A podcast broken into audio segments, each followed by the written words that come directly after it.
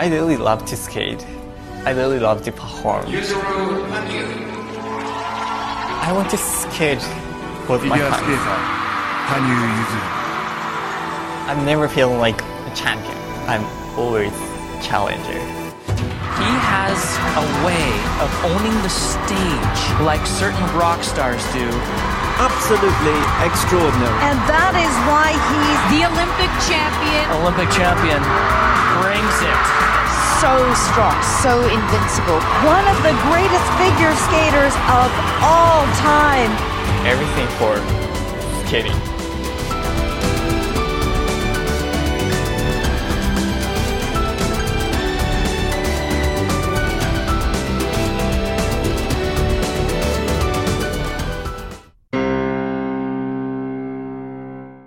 Scene Fourteen 创得分纪录后，二零一六年世界锦标赛。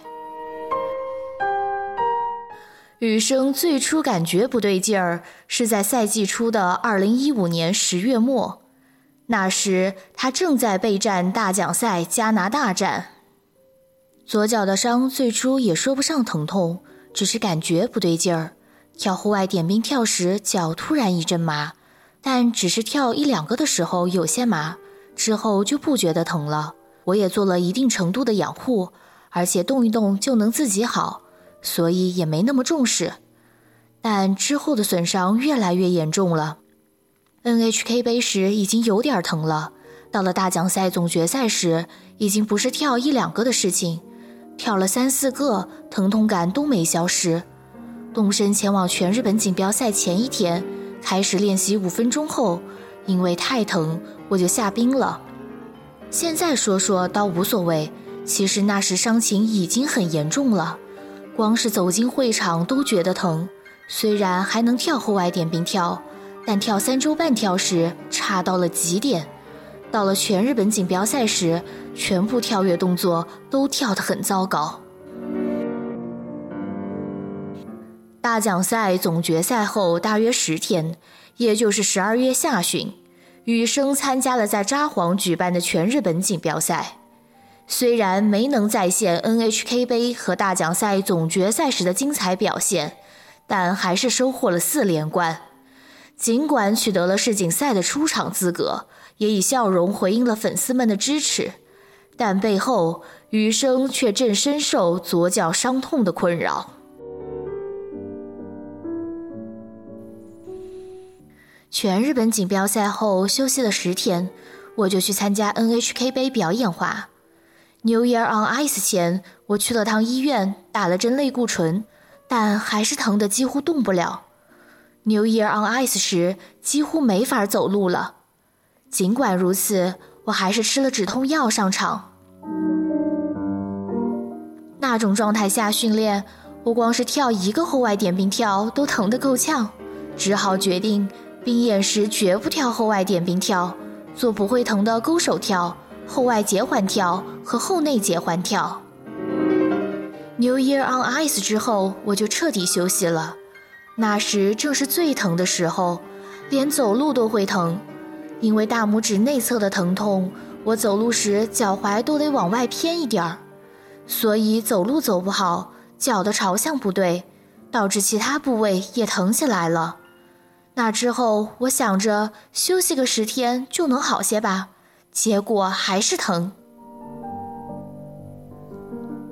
我本来打算一月末回多伦多，所以在回加拿大前几天我就开始训练了，但还是疼得受不了，因此回多伦多的日期也一再推迟。因为脚疼，走路方式也有些奇怪，还得一边照顾疼痛的脚一边训练。从那之后，什么都跳不了了。还有 New Year on Ice 的时候，虽然吃了止痛药，但状态还是不错的，所以我的脑子和双腿还保留着那时不错的感觉和印象。一月末恢复训练时，虽然还是会疼，但能跳后内结环跳。大概五天后，感觉和印象开始模糊，跳不了的动作越来越多，脚越来越疼。最后，所有的跳跃动作都做不了了。跳后外点冰跳的时候最疼，三周半跳，后内结环跳，后内点冰跳也很疼。不疼的大概就是后外结环跳了，所以我一直在做后外结环跳的训练。我计划着在世锦赛上加入后外结环跳呢。但到了二月，我连四周跳也跳不了了，那时真的特别糟糕，最后连后外结环跳都摔倒了。多少年没这样过了，所以我绝望地想着，这次只能放弃参加世锦赛了。那种感觉和中国杯后的 NHK 杯差不多，距离世锦赛只剩下一个月了，时间太紧迫了。二月中旬，羽生曾认真地想过要放弃世锦赛。在日本参加训练期间，羽生到最后都没能恢复过来，他感到前途一片渺茫。总之，先回多伦多再说吧。做出这样的决定后，羽生在二月末回到了多伦多。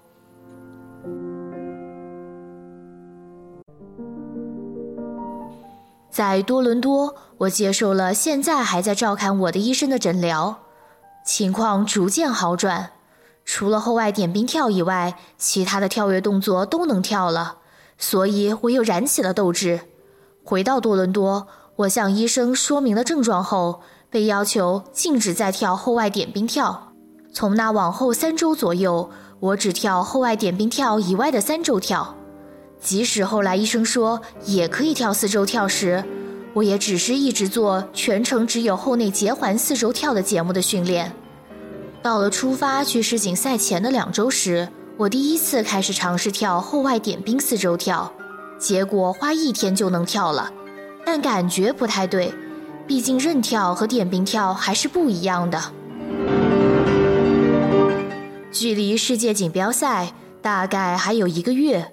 虽然疼痛感依旧没有消减，但因为慢慢能跳跃了，余生终于能积极地进行充实的训练了。动身去世界锦标赛时，他已经找回了自信。段节目已经完善到没有一天不是零失误了。跳不了后外点冰四周跳的那段时间，我都是改跳两个后内结环四周跳来进行训练的。比赛中当然是犯规的。如果后外点冰跳不行，那第一个跳跃就跳后外点冰跳，第二个跳后内结环跳也行。而且那时我后外结环跳成功率还不错，所以也想过，如果后外点冰跳不行，就跳后外结环跳。但我后外结环跳练习的不够，可我毕竟太想赢这场比赛了，所以并不想冒险。就这样。我选择了有针对性的练习，并努力提高节目的完成度。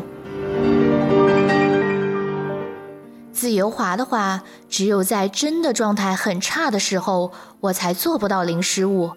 自由滑训练也是跳了三个后内结环四周跳，后半部分的后内结环四周跳都能稳稳的落冰，几乎完美。因为训练的节奏都是按照自己的预想来的。所以在进入会场的瞬间，我甚至生出一种自信，这次能赢。三月二十七日，羽生抵达世界锦标赛的举办地美国波士顿，准备第二天开始的训练。第一天训练时感觉不错，但第二天开始，身体就不太能活动开了。尽管在这之前，多伦多的医生给我做了很细致的诊疗，但到了世锦赛后，伤情就变得不太乐观了。即使吃了止痛药，左脚还是止不住的疼，而且腰也疼了起来。在这么多不安因素下，还有其他选手的影响，我脑子都乱成一团了。压力轰然而至，充斥了我的脑子。我想着，短节目在这种状态下怎么可能跳好？却不想，结果来了个零失误。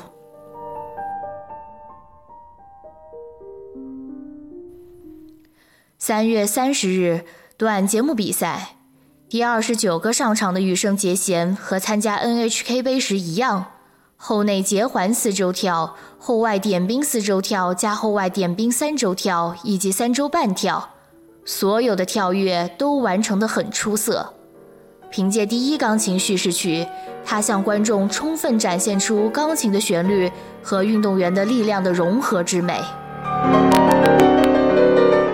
技术分六十一点五二分，节目内容分各小项均在九点五分以上。共得四十九点零四分，总分一百一十点五六分。这与羽生在大奖赛总决赛上创下的世界纪录仅差零点三九分，可算是完美的表演。与第二名的费尔南德兹拉开了十二点零四分差的羽生，在顺利拿到短节目第一名后，进入了自由滑比赛。尽管身心都不在最佳状态。但羽生还是拿出了零失误的表演。然而，短节目过后，他发现自己左脚的伤情开始恶化。短节目中，似乎因为比平时训练更多使用到脚，所以疼得不行，已经肿起来了。第二天的训练中，就连跳三周跳加三周跳都开始疼了，所以就放弃了后外点冰跳。自由滑当天训练时，我吃了止痛药，确认了自己虽然疼，但还是能跳后外点冰四周跳。因为一直处于肾上腺素高涨的兴奋状态，所以自由滑前一天完全睡不着，自由滑当天也睡不着。从第二天开始，因为身体活动不开，弄得我有些烦躁。而且也是因为越处于兴奋状态，身体就越活动不开，所以情况变得越发糟糕了。自由滑比赛上，羽生抽签的结果是最后一组的第二个上场。当抽到第二个上场时，我就想：啊，我完蛋了！我不擅长第二个上场，也没有一次第二个上场有好成绩的。我记得索契冬奥会前的全日本锦标赛的短节目上，就是第二个上场的，那时还不错。但除此之外，比如青年组第二年时的全日本锦标赛的短节目，我也是第二个上场的，那次糟糕的不行。我还没掌握好第二个上场滑冰的节奏吧，焦躁和不安交织在一起。我想着，哎，这回恐怕要失误了。但大概也是因为短节目时滑得不错，所以反应才这么大吧。如果短节目不是零失误的话，也许现在会完全不一样。正因为之前的零失误，我才会这么焦虑和不安。在身心都没有做好准备的情况下，余生开始了自由滑塞买。开场的后内结环四周跳落冰时不太稳，虽然此后的后内点冰四周跳落冰了，但后半部分的后内结环四周跳时却摔倒了，后半部分的跳跃动作也一直不稳。最终，余生自由滑拿到一百八十四点六一分，加上短节目后总分二百九十五点一七分，这个成绩比起 NHK 杯和大奖赛总决赛确实略逊一筹。世锦赛时真的相当困难，短节目和自由滑时的气温相差十摄氏度左右，冰场的冰也有些融化了。不过能跳的人还是照样能跳。我的身体状况并不足以适应各种情况下的冰，精神状态也和平时不一样。在雨声之后出场的费尔南德兹。干净利落地完成了包括三个四周跳和两个三周半跳在内的所有跳跃动作，自由滑和总分都刷新了个人最高纪录，并以此逆转了短节目的分差，夺得了冠军。羽生则排名第二，连续两年获世锦赛银牌。世锦赛第二，去年我就一直懊悔的不得了。今年我也总是梦到自己在各种比赛中拿了第二名，从来没有一次拿过冠军，所以实际上我是很懊悔的。不过世锦赛结束时，我倒是觉得心情很舒畅。现在想来，要说上个赛季我收获了什么，除了从中国杯上受伤中恢复过来，其他的都没什么印象了。但这个赛季里，比如破世界纪录，我第一次感受到了在比赛中完成自己理想中的完美表演的成就感，所以对我来说，这是一个很重要的赛季。另外，我在表演滑时状态也不错，特别投入。这次世锦赛前，我本想好好打磨自己的表现力，但因为脚疼不便行动，在冰上训练时间也十分有限，所以在平地上，我尝试了各种手部动作、感情投入的方法以及运足朝向。就这样，在世锦赛上表演《天天安魂曲》时。我很好的投入了感情，可以说是身心合一，也可以说是身曲合一，一直心情舒畅的滑到了最后。这次我尤其重视滑行，尽管不论是短节目还是自由滑，我到最后都没能适应在冰面上滑行的感觉。但表演滑练习时，我发现啊，原来只要这么滑就行了。所以滑行起来特别舒畅。还有就是，其实比赛前两个月我就决定考虑脚的状态。比赛结束后一个月不滑冰，也就是必须完全远离滑冰。所以，也许是因为带着这样的决心，我才滑得那么舒畅。因为想到之后一个月滑不了冰，所以那场表演滑让我充分感受到了滑冰的乐趣。余生想打磨自己的表现力，为此，即使受伤不能上冰训练时，他还是会时常确认身体上上下下各个部位的动作。虽然正式比赛时没有完全展现出来，但表演滑上总算让大家看到了。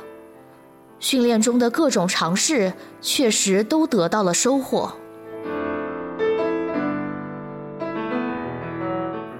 我特别想向大家展现有我自己风格的表演，表现形式、手的位置、舞蹈动作等，我都特别细致地做了训练。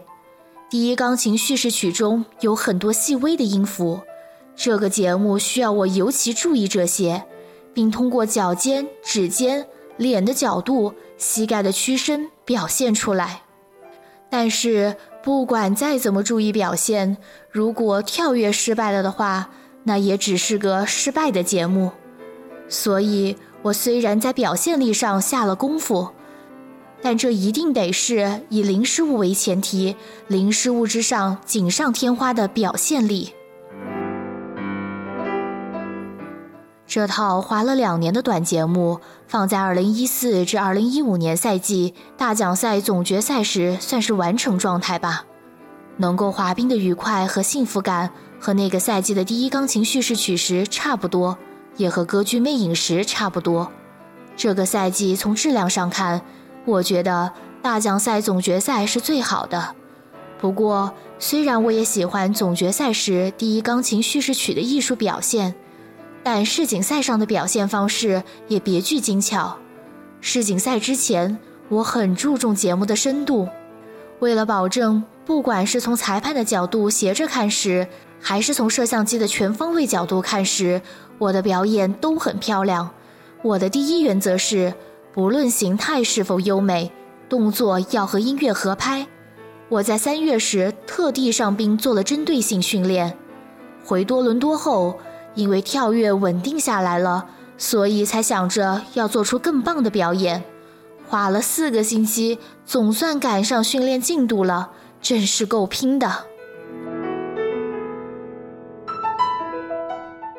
世锦赛之前，在保证零失误的表演的前提下，不断追求从各个角度看都优美的节目，这使得雨生在世锦赛的赛场上得以展现出那套短节目。而自由滑的塞买，余生在自己参与编曲、积极参与编舞的过程中，也有了很多收获。以前我就在思考编舞的意义，但现在觉得没有必要强行给它做什么定义。画《天地安魂曲》时，我就一直在想，我从以前就一直很在意这个地方，别人希望看到这样的表现，比如芭蕾、狂言、能剧，这个动作是这个意思。所有的惯例都有其意义，因此只要知道这一点，就能理解动作的意义。但花滑没有这样的惯例，而且我们的表演是被三百六十度全方位观看的。一边想着从哪个角度看才能理解我想传达的心绪呢，一边又想着，但也不能只朝着裁判表演吧。最终得到的结论是，大家自行理解吧。我自己心里是有为了表达这层意思这样去划的大致想法，但观看的人有什么样的生活背景，观看后产生什么样的心理变化，这是由每个人的生活经历决定的。另外，我慢慢开始在每一个动作上融入情绪，做动作时变得更为细致，不仅仅和音符合拍，就连是否契合音乐主线，是否契合伴奏。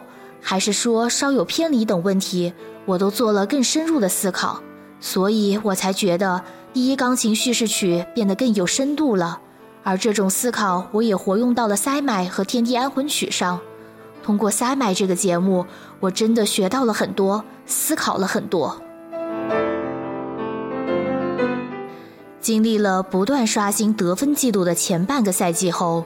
余生通过在表现力上下功夫，找到了新的试点。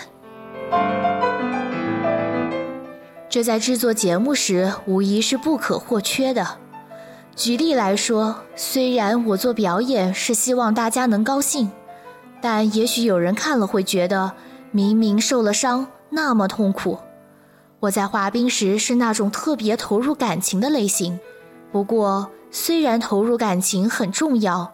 但不该强行把自己的情绪塞给观众，而应该是不论观众怎么想都可以才对。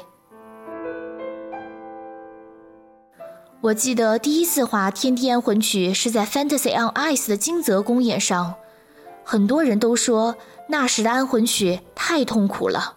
实际上我在训练时也痛苦的哭过。那个节目本身就有一种被灵魂附体的感觉。特别是那个时候，因为我想让表演和曲子完全融合在一起，所以听到曲子的瞬间，地震的画面就浮现在眼前。而我试着用表演去表现那时的痛苦时，自己也觉得特别痛苦。但备战世锦赛，思考如何表现塞麦时，倒没有碰到什么痛苦。当然。《天地安魂曲》中确实存在痛苦的表现，但我或许已经学会了退一步思考，观众并不一定要体会这种痛苦。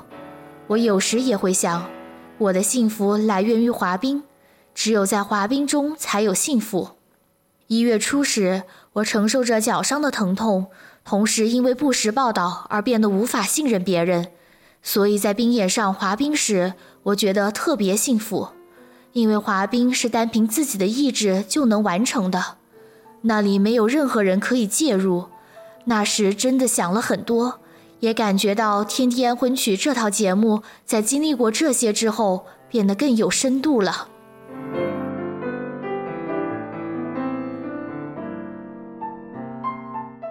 通过日夜思考，不断滑行，等意识过来时。节目和滑冰已经在余生自身中升华了。在索契冬奥会后，他也曾想过燃尽精力后退役，但现在觉得还是竞技更快乐。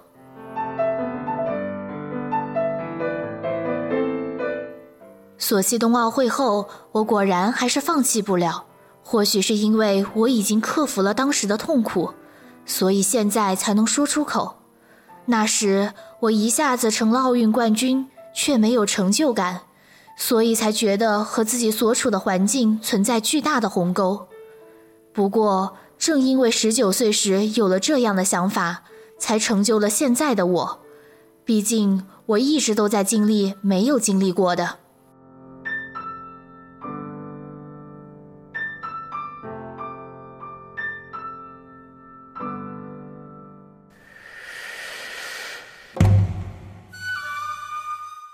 这个赛季中，金博洋完成了勾手四周跳，这一点意义很重大。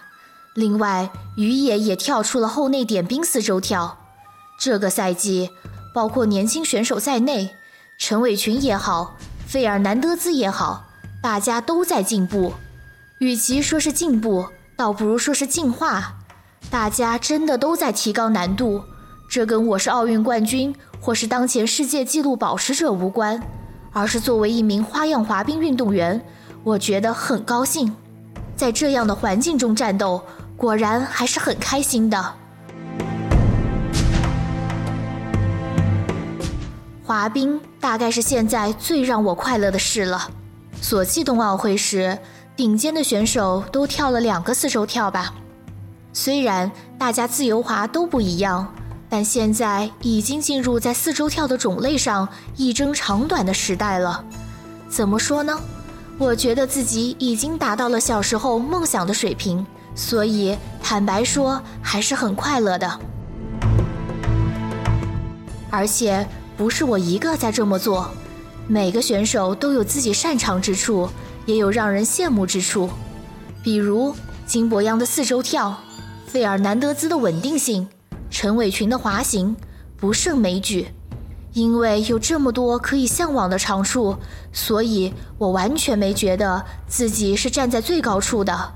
我才能发现，啊，原来还可以跳得更多的。正因为有目标，所以才觉得快乐。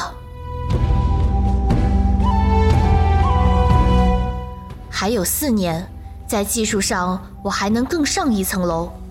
我小时候也说要跳四周半跳，是真的想跳，我一定会跳的。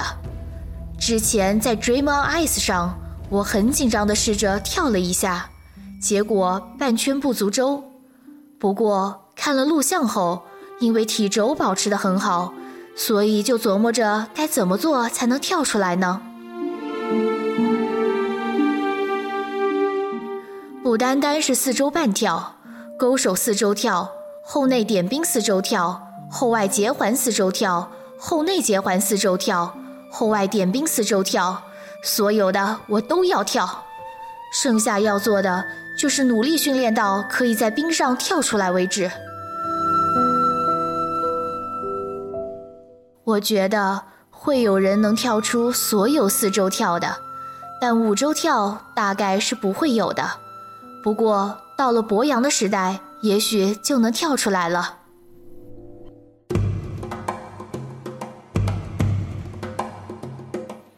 所以，对于花样滑冰的男单项目来说，如今正是最热闹的时代，对我来说，盐湖城冬奥会是最棒的，也是让我认真考虑起我要滑冰的契机。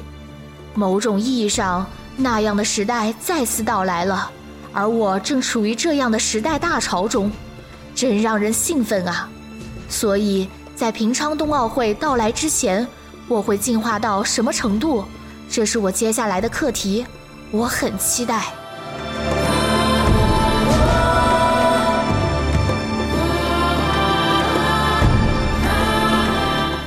身处在从小就憧憬着的激烈角逐中，羽生满心欢喜。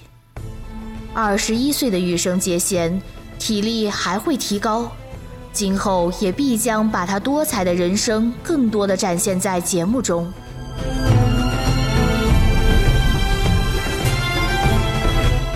还不够，还不够，距离自己理想中的滑冰还远远不够。